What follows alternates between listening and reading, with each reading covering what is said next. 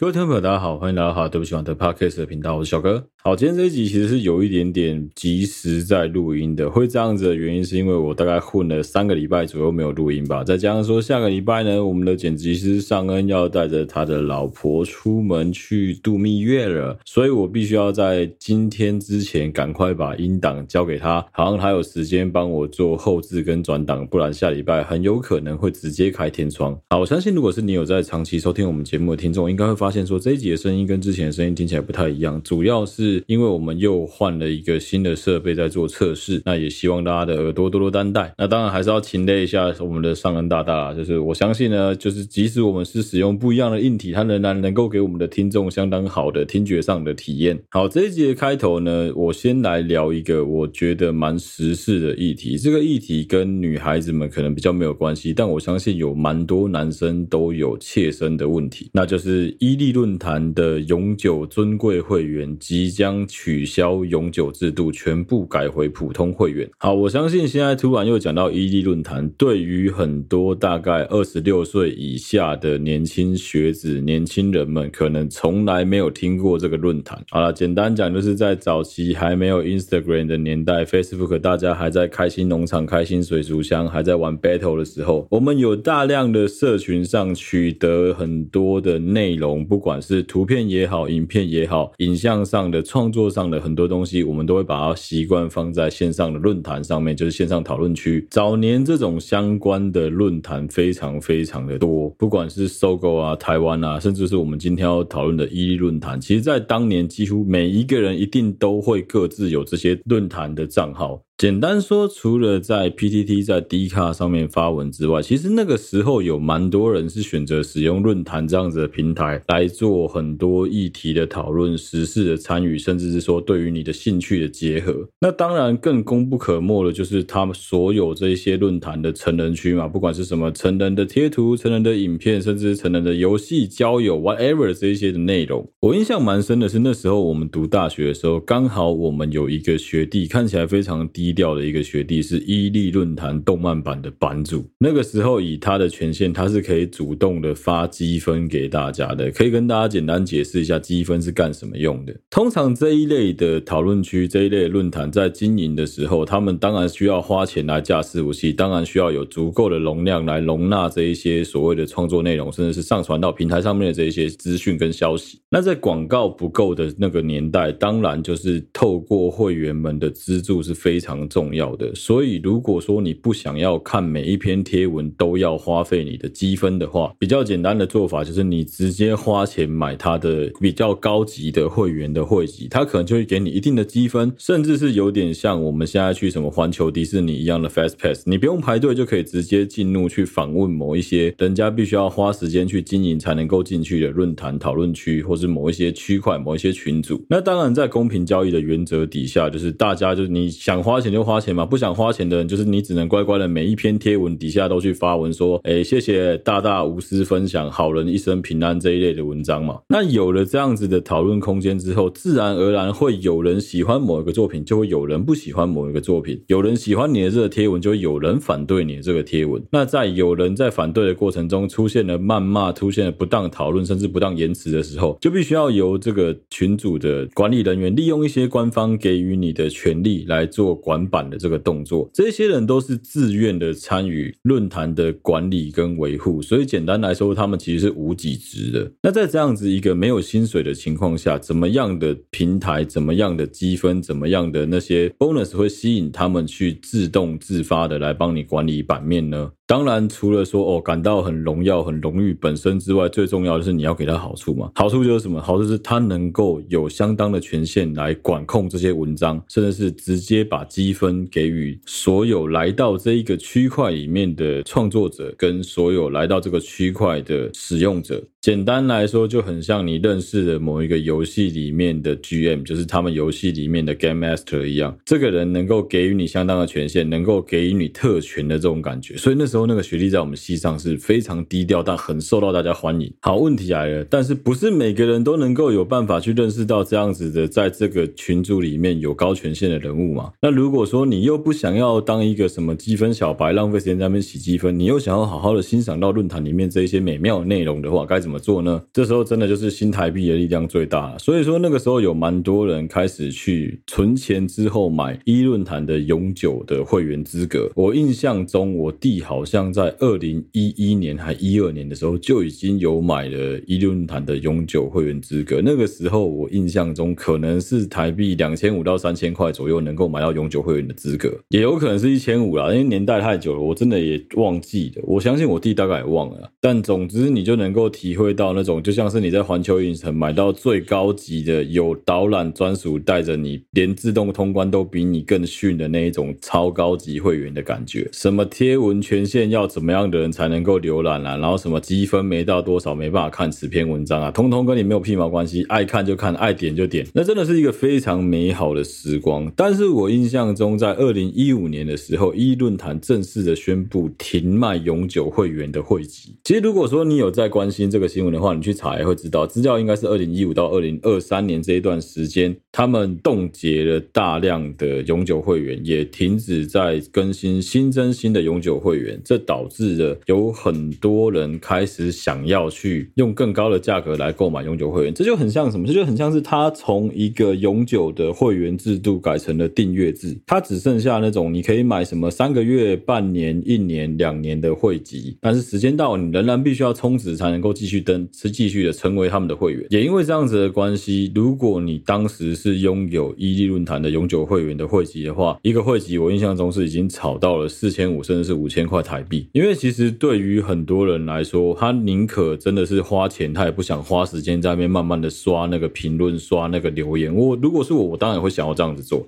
但是开始衍生了很多问题，因为其实论坛的这个结构跟它的整个论网站的架构是比较旧式的语法，所以说他们其实是没有办法去针对说多 IP 登录同一个账号去做适当的管理的。当时有蛮多人，甚至是到什么一两百个人、一两百个使用者共用同一个账号来登录，也不会有任何的问题。我记得我印象很深的是，我以前有登过我弟的账号，其实是这样子，就是两个人同时间登那个账号的话，会有一个人被登出，但是基本上在在登出之前，你的所有访问点进去看的所有权限并不会消除。所以呢，就是我只要把所有我想看的东西全点开来，我再按登出，我仍然可以看到那些内容。那换句话说呢，就是共同使用这些账号的蹭饭仔们，只要大家挑不一样的时段登录去看自己想看的东西，其实官方是拿它没有任何皮条的。好，现在有一个问题来了，就是现在官方突然间开始讲说，哦，因为我们的官方营运上出了一些的问题，加上说很多人共同使用账号，他没有办法解解决这些使用永久性会员的会员们，已经严重影响到其他所有人的权益。简单来说，就是已经违反了公平使用原则了。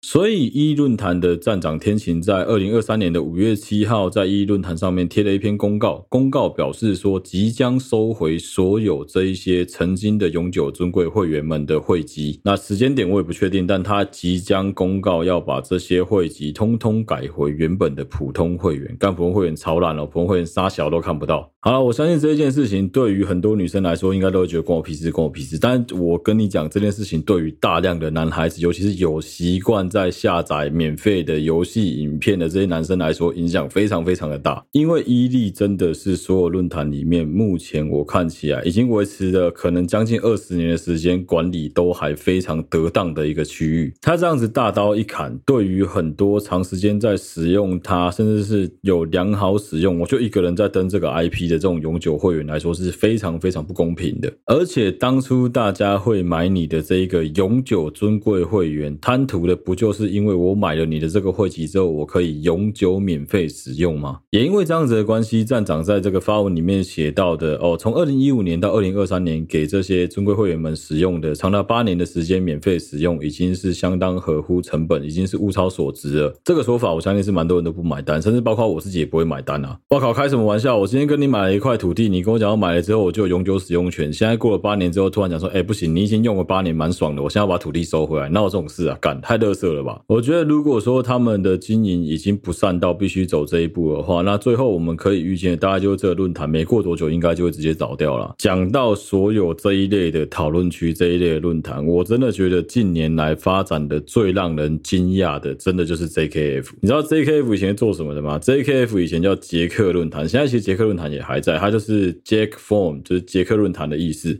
当年的杰克论坛，基本上只要你是一个男生，你是一个老司机，绝大部分的人都知道，就是你可以在上面查到一大堆成人相关的讯息。它没有到暗网这么夸张，但是基本上上面也是所有的讯息应有尽有。当然，因为我没有相关的账号，我也很少在用杰克论坛。我是一直到他突然间莫名其妙出了一堆 JKF 女郎之后，我才知道说，干，原来有这个论坛。目前它仍然在良好的经营当中。那为什么相对于一论坛、杰克论坛就没有这一？一个经营的问题，我觉得主要就是转型的问题啦。一论坛的伺服器不是设在台湾，也不是在香港。甚至当初在创立这个网站、创立这个平台的时候，他可能也没有想到要让它完整的盈利化，不像是 JKF，其实他们的操作蛮明确，就是他就是要创立杂志，他就是要开始卖相关的东西、相关的服务，甚至是相关的这一些会被女权主义者暴打一波的议题。所以，相对于 JKF 来说，伊利其实是非常弱势的。那也因为这样子的关系，我觉得随着时代的洪流，它自然的被老淘汰。像以前我们用的什么台湾论坛、搜狗，现在基本上也只剩下历史页面而已啊。我个人对于伊利的永久尊贵会员这件事情，我是感到蛮可惜的啦，因为有时候我也还是会偷登我弟的账号去看一些东西，或是下载一些免费的资源来用。但是整体而言，我相信现在有更多更强、更好的讨论区、社群平台，甚至是多媒体的影音创作平台，能够让你去欣赏更多元化的作品。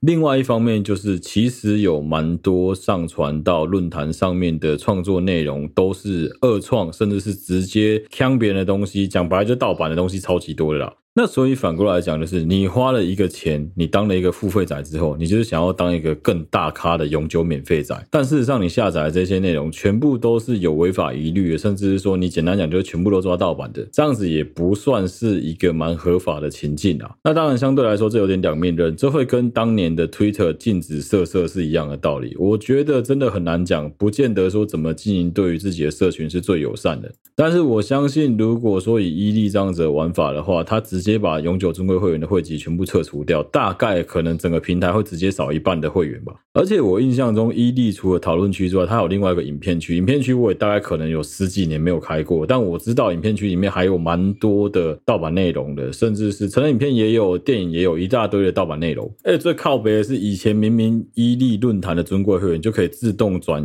影片区的会员，就后来不行，干两个被分开，它等于两个独立来卖。好，结果有蛮多想要当免费仔，想要要一次。直接搞定的人，就是同时间买了伊利讨论区跟伊利影片区两个论坛的账号，现在通通要被改回普通会员。我只能说，干，这真的是蛮伤的。这种时候真的只能讲一句话，就是反正我现在也没在用，还好我也没用了。那对我来说，当然就没有什么影响。可是如果你到现在还有在使用伊利论坛的人，我只能说我为你们默哀三分钟，希望你们能够好好的思考一下，是不是有其他更好的社群平台能够做选择，又或者是你就乖乖的接受他那个三六十二个月的方案去付费来观看。你想要看的东西，因为毕竟现在蛮多平台都已经改走这种短时间的订阅制了嘛，所以我才会不能理解。还好现在的游戏没有走回以前的那种月费点数卡制度，反而几乎都已经改走成买断制。不然的话，我真的觉得蛮靠北的。干你娘，我喜欢一个东西，我就要一直买，一直买，一直买，我不能直接买断它。好，前面花了十多分钟聊了我自己蛮有在关注的伊利论坛汇集的问题，接下来要来跟大家进入这一集的主题。这一集想花点时间来跟大家聊一聊开车的交通安全的问题，也是台湾最近常被人家臭说我们是行人地狱的一些我自己个人的观点。简单来说，你要讲说台湾到底是不是行人地狱，我们可以从几个很简单的数据来做判断。第一个就是你去看我们台湾每年因为交通事故导致的死亡的比例，是不是确实有比其他国家高？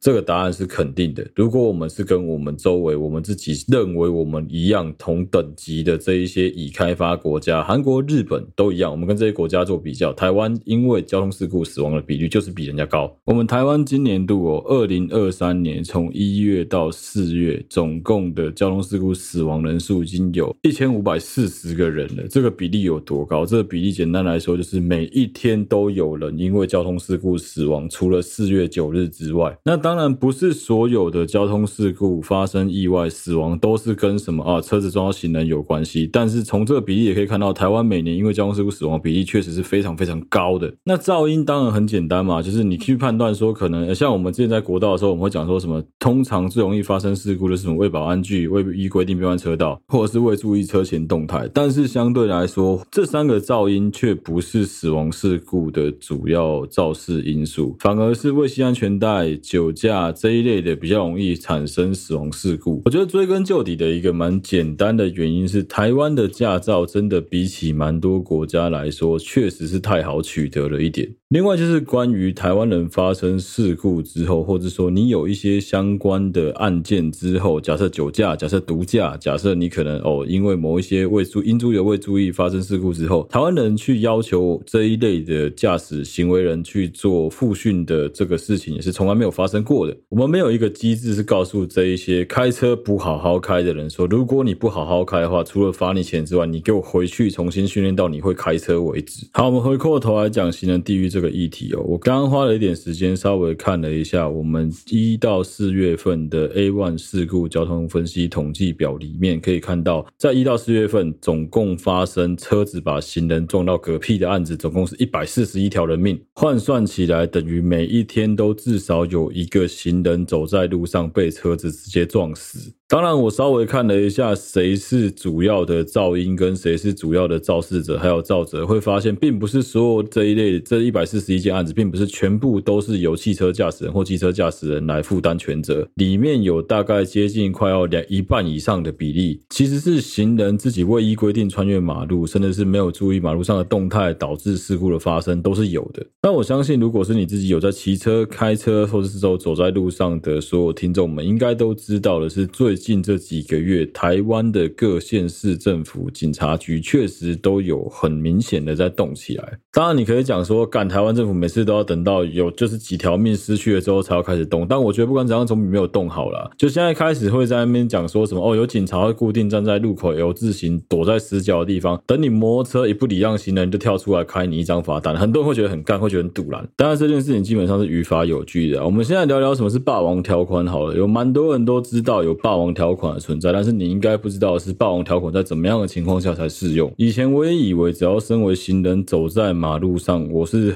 正当的穿越马路，即使是在没有行人穿越道的情况下，车子都仍然应该要让我，所以那个叫做霸王条款。我前面有讲的。一部分是对的，就是只要我走过穿越马路的情况下，车子应该要让我，这个是对的。但是你要注意的是，那个是应该，而不是说你必须让我。换句话说，在某些情况底下，他如果真的没有让你的话，我没有走在行人穿越道上，那我也有肇责。好，但是霸王条款是用在什么样的情况呢？就是如果说我今天是直接走在行人穿越道上，也就是所谓的斑马线上面的情况下，我被车子撞了，那我是绝对有路权，我就是有霸王条款，这台车就是全责，我基本上几乎都是免责，因为在道交法的法规上面是直接写不暂停者就是必须要罚钱。换句话说，他没有跟你讲什么你应该要停下来，没有，而是他直接告诉你说，如果你没停下来，就是必须要罚钱。所以在法规上是没有任何模糊空间的，这才会被人家称作为霸王条款。会有很多人讲说什么啊，行人只要走在斑马线上就是无敌，直接就霸王。没错，这个讲法是一点问题都没有的。那当然会有一些汽机车的交通骑士跟用路人觉得说干不公平啊，为什么妈的有一些行人就故意在那边慢慢走，为什么我非得让他不可？请你将心比心的是，今天有可能换你刚好他妈刚动完疝气手术，刚动完割包皮手术，你就是没办法走很快。你想一下，那个被人家汽车、机车这样子按你喇叭，你的感受会好吗？对嘛？这是一个很简单的道理嘛。礼让行人优先通过，本来就是汽机车驾驶应该要做的事情。那只是说在台湾干娘大家都不这样子做而已。我们就跟一个标准最高的国家比，你跟日本比就知道了。干行人基本上走在路上，所有车子都一定会让你先过，这个是大家都知道的事情。好，那接下来你跟谁比？我们来跟一个摩托车跟我们一样多的国家比，我们来跟泰国比。你走在泰国的马路。上他们会按你个两声喇叭，但一样还是会让你过。而且他那个按你喇叭，很有可能只是四级警，告诉你旁边有其他车，可能不让你，你必须要小心，就这样子而已。那你跟印尼、跟中国比呢？没错，你为什么要跟这两个国家比？奇怪，对，他们跟我们一样糟啊，他们也是车子超级大，行人超可怜啊。你为什么要跟比你还要落后这么多的国家做比较？莫名其妙啊！而且今天对于行人要被礼让的这一件事情，已经是大家的共识之后，我觉得对于很多的交通事故，绝对是有正面的减少跟影响的。我就举一个最简单的问题就好了，你到底有多敢？你是真的就像是李依晨讲的一样，你家小孩的羊水破了，哎，对不起，你老婆的羊水破了，所以你必须要赶着去医院看他吗？如果你能够明确的告诉我说，因为你有很多的阻却违法，就是紧急的情况下，你必须赶紧赶回家，那不用讲，大家都会让你。可是如果没有的话，那不好意思，你的时间跟我的时间是一样重要的，我的人命比你的这个烂车还要他妈的命更值钱很多。没有什么谁大谁小谁强谁弱的问题，本来就应该是行人可以被汽车礼让才对，汽机车本来就应该要礼让行人，这就是毋庸置疑的事情。确实，有时候我们自己也会忘记说啊，干到这个路口了，应该要减速停下来。所以我们现在也是在试着在改变这件事啊，就基本上只要一到路口，我就直接减速，减速之后就是停下来等一下，确定真的没有人要通过之后，你再开过去，再转过去。当然，我会觉得说，如果今天是大半夜呢，你知道那个路口基本上就不太可能会有行人过去，你如果要直接这样子折过去，我觉得一点问题都没有。但是你明明就知道那个时间是很多行人会通过那个路口，你又故意不减速，你又故意不礼让的话，你被警察拦下来被开单，真的只是刚好而已，不用说什么我今天怎么这么倒霉。我跟你讲，如果你今天撞到了一个人，你会觉得说哇，几夕阳龙 r e 啊，那个不是只有倒霉能够形容而已。那你怎么不想看那对方怎么这么倒霉？干你好好走在路上，被你这台烂车直接撞下去。好，我们都一直在讨论说，汽机车在马路上应该要注意哪些事情。接下来我们来讲行人。好了，我发现蛮多人都没在注意自己是行人这一块的时候，应该可以怎么做。我想问大家的第一个问题，其实非常的简单，但我发现有很多人都不知道，就是当你今天走在一条马路上的时候，你到底是要面对那一些来往的汽机车，还是跟汽车走在同向上面？假设今天的情况是没有任何行人专用道，也没有骑楼，你们的骑楼就是行人地狱，基本上被所有垃圾全部堆满，你没办法走，你只能走跟汽机车一起走在路上的情况下，你应该要怎么走才是对的？这一点其实，在道路交通管理处罚条例里面是没有明文规定你要怎么走的，本来就是走在左边或走在右边都可以的。但是在很多的交通局的规范里面，你会看到他们都会写说，建议行人应走在道路之左侧。为什么他会建议你要走在道路的左侧？其实原因也很简单啊，就是因为你如果走在道路的左侧，你跟汽机车是逆向的情况下，你可以看得到所有来往的汽机车，你比较不会有那种被人家从背后被袭的问题。他就是告告诉你说，尽量靠左边走，因为这样子可以看到对向的来车，如果有危险，你还可以及时的闪避。接下来来讲讲我们刚刚前面讲到的霸王条款，怎么样的情况下霸王条款会被排除掉？简单来说，就是你走在禁止行人穿越的路段的话，你违规穿越的，那基本上在那些地方你是没有路权的。怎么样的地方禁止穿越的呢？如果在你这个马路的一百公尺范围里面有任何的行人穿越设施，包含天桥、地下道或者是斑马线这种行人穿越道的话，你不走在这个穿越设施上，你直接跨越马路，那不好意思，你是没有绝对路权的。简单来说，就在那个情况下，你的霸王色是会被取消的。在这个情况底下呢，要比路权就是要开始来比肇责的。在你没有路权的情况下，就是要看对方是不是超速，是不是应注意而未注意。那你自己有没有注意？如果在笔录当中，警察问清醒过来的你说：“阿、啊、你没看到会叫车？”你刚说不啊，我都没看到啊。那不好意思，那叫做应注意而未注意。好，另外一个情况下就是，只要他在那个道路上面单方向的车道有三车道以上，而且没有行人穿越道的话，你也不能穿越。有护栏、有划分隔岛、有划分向限制线，你也都不能直接穿越。只要你在这些地方为了抢快，在没有路权的地方直接通行的话，那基本上你的霸王条款都会直接被取消，因为你就是走在一个你没有路权的地方。哦，另外一个行人蛮常犯的出疏失跟一个错误，就是有很多人在下了公车之后。喜欢走公车的。前后来穿越马路，其实这是非常危险的一件事情，因为公车的量体非常大，其实大车附近都不好了，你最好就等那个大车通过之后，你再慢慢走过马路就好了。因为很有可能是大车刹车有让你好好的通过，但另外一台车它根本看不到大车旁边有什么东西。不管你是走在大车前面或后面，我觉得都非常的危险。而且其实，在那种很大的路口，其实这种交通要冲型的大路口上面，你也知道，在很多情况下，汽机车在那边如果红绿灯等太久，整个后面就是塞爆。所以说，在在那个情形底下，如果你必须穿越马路的话，就要去尽量遵守交通指挥人员的指示。举个例子好了，在某一些情况底下，可能只有你一个人要通过这个路口，那后面还有三四个人正准备要走过来，他们看起来是要通过这个路口了。这时候一交有可能会叫你先停一下，等后面的人一起过来之后，一个集体在一起穿越路口。这有两个好处，第一个是让想要绿灯右转的汽机车可以好好的右转，不用为了你一个人停下来。第二个好处是，当你们是一个群体一起行走的时候，对于汽机车来说也比较容易能够看到你。最后可以跟大家分享一个我自己在开车或骑车的时候经过巷子的一个习惯，我只要经过任何巷子的穿越的路口，两件事：如果我开车，我一定是把音响关掉，把我的汽车的窗户稍微摇下来；第二件事是我只要经过每个路口，我一定会先减速，之后晚上我就一定会闪灯。白天的话，我经过每个路口，我一定会几乎快要停下来。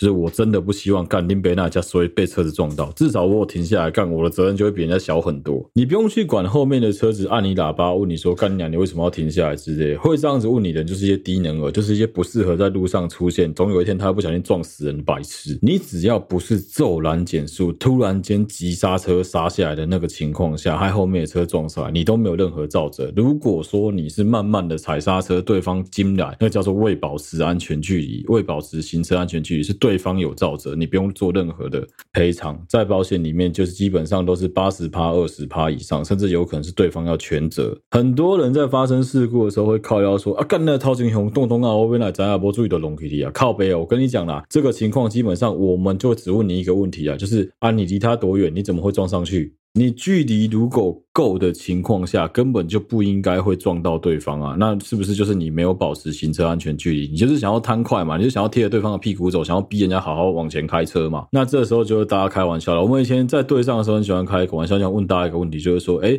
，Toyota、Mitsubishi、BMW 跟宾士哪一台车最会跑？我跟你讲啦，哪一台车最会跑？那是看驾驶人啦，没有哪一台车最会跑的问题啊。应该要反过来问的问题是哪一台车的刹车最好啦？欧洲车的刹车绝对比你这一些国产车的刹车来得好，人家刹得住，你不见得刹得住啦。要开快，大家都能够一百八、一百九、两百，谁不行？大家都嘛可以，只要你油门敢踩，大家都可以啊。问题来了，一旦发生任何事故，前面有碰撞危机的情况下，人家可能刹车距离是可能一百公尺，可能五十公尺、八十公尺就刹得住了。你这台二十年的国产车，你说不定两百五十公尺都还刹不住车啊。所以在通过那种巷弄啊、小路口的时候，真的就是养成习惯，把车的速度减下来，对于你、对于对方都比较有保障。晚上的话，你也一定要记得闪你汽车的灯，让对方知道说你要从这个路口通过。讲到闪灯哦，就要来继续讨论一个我们以前好像就有讨论过的话题啊，就是在怎么样的情况下你才能够开启你的远光灯？我们在高速公路上行走的过程当中，很常会遇到一个情况是遇到某一个低能儿，明明就在你的后面，然后他就故意开着远光灯来照所有的人，好像他娘他就是搭的明灯搭的道路一样，就是个他妈低能儿，以为自己是耶稣是不是啊？道路真理生命啊，操你妈！有时候就是有这种智障，你知道吗？但是其实我自己个人对于远光灯的使用时机，也是到最近才终于把自己的脸打得有点肿，然后重新的更正了真正的使用远光灯的时机。好，我觉得我们人就是很奇怪啊，我们这些人的一个坏习惯就是明明法规就摆在那边，但是从来不会有人花时间去查法规，你都听把人讲诶。没关系，对你们来说，我的是那个别人，我就来帮大家把法规稍微做个理清，到底在怎么样的情况下应该开怎么样的灯才是正确的。一般来说，我们现在车上常常开车啦，汽车上常常用到的灯分成几种，第一种是很多人车子都有的日行灯。小灯，一般的所谓的短灯就是近光灯，还有我们讲的远灯、远光灯。另外就是有些车会有雾灯，雾灯可能会分前雾跟后雾这几种灯。方向灯我们先不讨论，因为方向灯基本上又是另外一个很机掰的一个学问。我们先来说说日行灯好了。日行灯会有的一个问题，反而不是说什么时候要开它，为什么呢？因为日行灯基本上所有新型的摩托车跟汽车都是你只要一发动它就会被打开，所以日行灯的问题反而是很多人在问说，是不要那个关开。我我跟你讲，关不起来，你也不应该去把它关起来。能不能关？可以关，你就是透过原厂他们帮你把那个线剪掉，就能够关起来了。但是这个灯的作用就是告诉别人说，有一台车子在这里，那个灯就是不应该关起来，也不能关起来的。接下来讲讲很多车子会有的一种灯，叫做小灯。小灯的符号呢，就像是两个 D，一个 D 跟另外一个倒过来写的 D，在它的两边各有三撇，像 Hello Kitty 一样的胡子，也叫做小灯。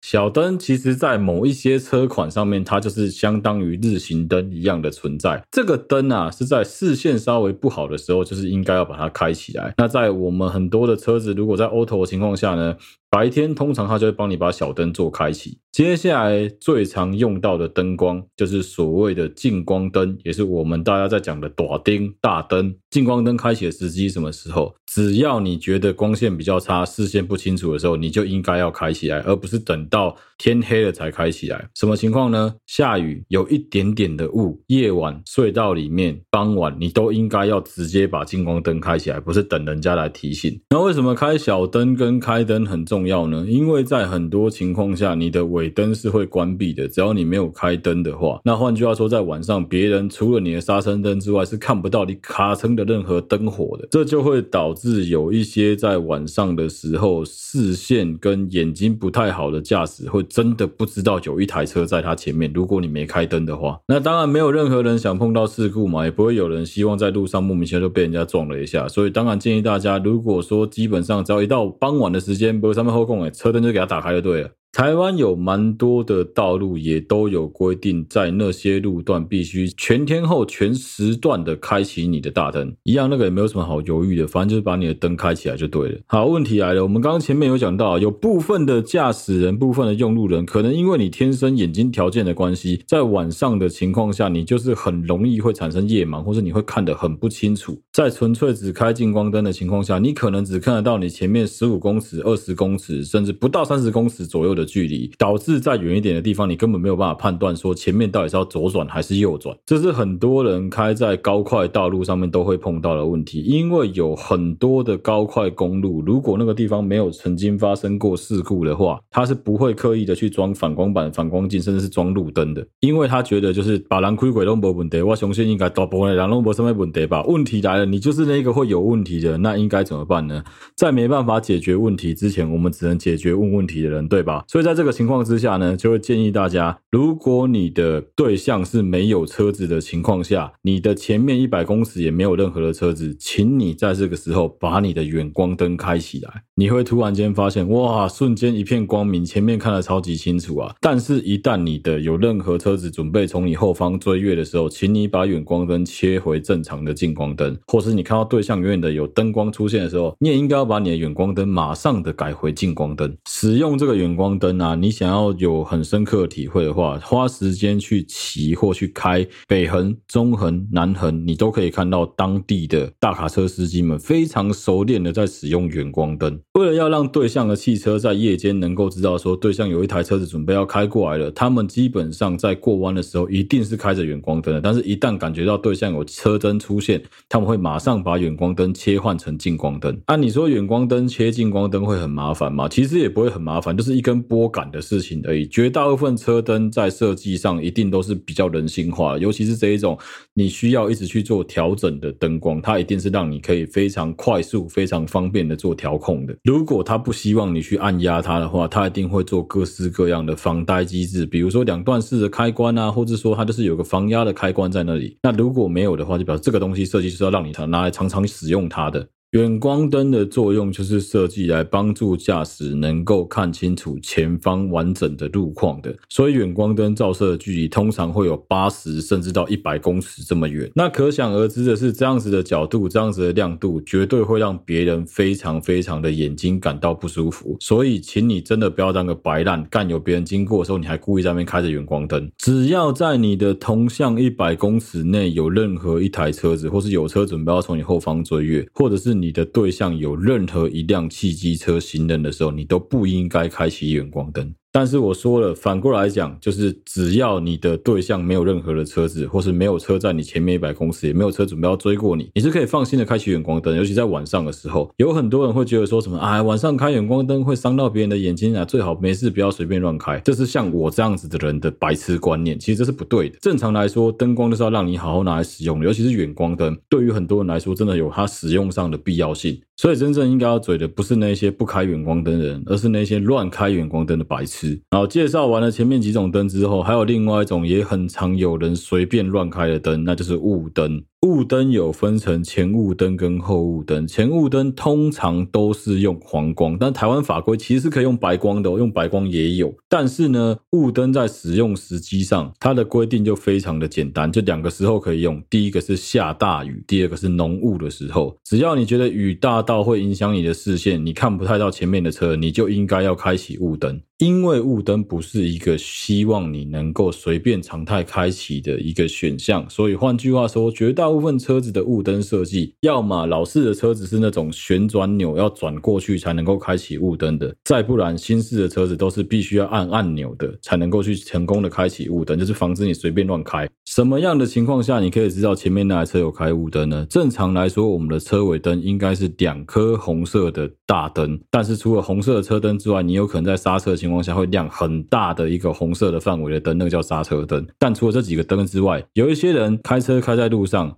尤其是夜间行车的时候，你会看到，哎，奇怪，它后面尾灯怎么有三个灯？除了左右对称的两个灯之外，在它的车子的左侧、右侧或中间，还有另外一颗下面的三角形的另外一颗灯。而且那颗灯通常也是红色的，但是它特别的亮，所以感觉上会特别的刺眼。那一颗灯就是雾灯，只要开了那一颗灯，就表示说他不小心把他的雾灯打开了，他是一个乱开雾灯的白痴。甚至还有一种超级天才的家伙，是他开着雾灯，夜间哦，他开着雾灯，前雾后雾都开，但是他没有开它的大灯，有没有这种白痴干？也是超级多。雾灯它的作用是拿来让你破除掉前面的水汽，就是雾气使用的，所以说它是属于比较发散型的光源。这样子的光源如果照到其他的用路人的话，眼睛其实很容易会眩光的。这也是为什么在晚上，但是天气很好的状况下，其实是禁止开启雾灯的。基本上，道交法是有明文规定，四十二条就有讲了嘛，在天候正常的情况下，违反雾灯开启使用规定者是可以罚钱的，而且这一条是可以检举的哦。所以说，如果你是一个很喜欢去记录你行车记录器的人，记得这一条绝对可以拿来检举对方。另外，就是有一些人会把自己的后雾灯或前雾灯没有依照灯光使用的规定来随便改颜色，那个也是不符合法规的。基本上被抓到的话，是必须很有可能。会被抓去验车了，不要这样造成自己的困扰跟麻烦。最后还有一种，基本上也蛮多人不知道使用时机的灯光，就是闪黄灯，也就是所谓的危险警告灯。干，这超简单的吧？顾名思义啊，还需要多思考吗？什么叫做危险警告灯？为什么要开启闪黄灯？就是在你认为你的车子有任何的危险的情况下，你就必须要开启闪黄灯。我在路边临时停车，我不希望其他人有可能会碰撞到我，这样子会导致其他人产生危险的情况下，我能不能开闪黄灯？答案当然是可以的。事实上，在你的车子快要没油的时候，或者已经没油的时候，你的车子即将要断油了，其实你的闪黄灯是应该要跟着一起同时亮起的。还有另外一个，我们在高快道路上面很常会使用闪黄灯的时机点，就是你发现你前方的那个车阵开始在减速，甚至做完减速，前面所有的车子都开始陆陆续续踩。下刹车灯的时候，如果这个情况你的后面车子离你还有一段距离的话，你也应该要开启闪黄灯来提醒后面的车子，你即将开始减速，或你已经开始减速，甚至是你已经整台车停下来了。在这些时机底下使用闪黄灯，也就是所谓的危险警告灯，都不会有任何罚则的问题。但是必须要注意的一点是，遇到大雨大雾的情况下，你的能见度非常的低，能不能开启闪黄灯来警告其他车辆？其实我一开始对这个答案也是蛮怀疑的啊，但是后来想一想，我觉得也是合理。为什么呢？简单来说，答案是可以。为什么可以？因为闪黄灯也是一种在警告对方有危险的一个方式。好，但是为什么我对这个答案产生怀疑呢？是因为我自己很常看到，在那种闪黄灯的情况下，前面车子很多了，有一些小可爱，有一些宝贝聪明蛋们会突然间想要改变车道。他就直接切车道，但他闪黄灯没关关掉，在这个情况下，根本没办法开方向，因为你的方向灯跟你的危险警告灯是共用一组灯号，都是那一组闪黄灯啊。啊，你同时间两边的闪黄灯都在闪，你怎么可能有办法告诉对方说你要往哪一个方向去做移动？所以在车阵当中，就是有危险的情况下，不是不能开闪黄灯，而是如果你要切车道，你记得要先把你的闪黄灯关掉，不要当个低能儿。哦，另外还有一个蛮有趣的问题，我相信蛮多人可能知道，也。可能不知道的问题就是，你知不知道你的后面车灯有一颗是白色的？你知道那个灯是拿来干嘛用？什么时候会看到那个白色这个车灯亮起来吗？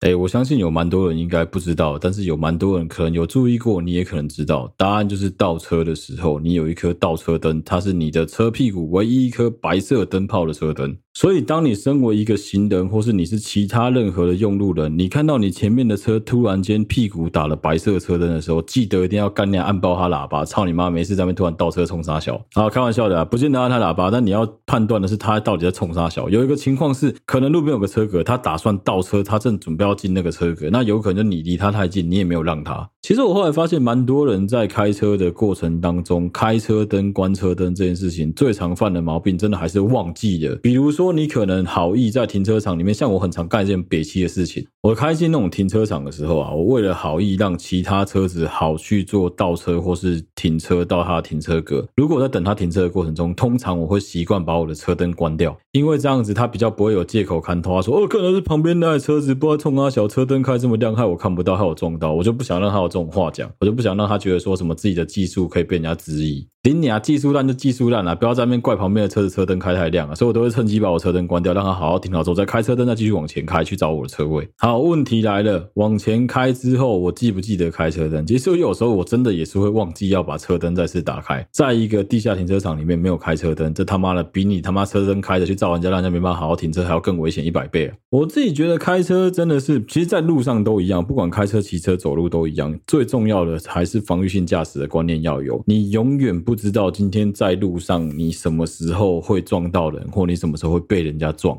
所以你应该要做的是保护好你自己，因为只要你保护好你自己，你也有可能可以去保护到其他人。今天的保护好你自己，指的不是说什么啊，我就顾好我自己就好了，不是这样子。比我们在讲的，反而比较像是，因为因为我不想在这个路口发生任何的事故跟意外，所以我到了这个路口，本来就应该要减速，甚至是停下来，抵让其他人先通过之后，我再通过。那在防御性驾驶的观念里面，如果说你后面的车很低能的，就这样子为保安去撞。上来，那相信我，那真的不是你的错，那是对方低能。好了，节目的最后的最后啊，我要这一件事情都要提醒大家，就是如果你的车上摩托车也好，汽车也好，甚至是你走在路上，你很担心你有带着一个行车记录器都好，有行车记录器确实是一个非常好把这些事情记录下来的方法。但是，请你一定要记得，在你时间允许的情况下，你一定要去做的就是去校正你行车记录器上面的时间日期。行车记录器影像上的行车时间跟日期有错，很有可能。在某一些情况下是没有办法拿来当做直接证据的，所以就提醒大家，真的啦，行车记录器都买了，你花点时间稍微研究一下，看一下你的那时间日期有没有跑掉，真的不会少你一块肉了。啊，这一节内容有点政令宣导，但是我真的觉得开车、骑车、走路在台湾是一件应该要很舒服的事情，但我不知道为什么最近这几年真的会给人家一种干到底发生什么事的感觉。我觉得这是我们大家都应该要一起努力去改善它的一个。方向啦，台湾人很热情，台湾人很善良，所以每次台湾人只要听到别人跟你讲说拍谁拍谁，我要刮洗干的时候，绝大部分人可能都会想说啊，我可以拿来我的努力行鬼。我们就是有这个坏习惯，你知道吗？只要别人跟你讲说他赶时间，你就会觉得说无所谓无所谓，那我让你先走没关系。但事实上，真的有这么赶吗？真的有这么急吗？你在赶什么赶？难道说你的时间是时间，我的时间就不是时间吗？的确，在有一些情况下，这些赶路仔会帮你挡煞，会帮你把某一些很可怜、很可能会发生在你身上的事情挡掉了。但是其实，如果你一直抱有防御性驾驶的观念的话，说不定你到路口你也不会去撞到那个孕妇，不会去撞到那台摩托车，不会去撞到那个牵牛车的阿贝啊。好，今天这一集的节目就到这边了，希望大家会喜欢。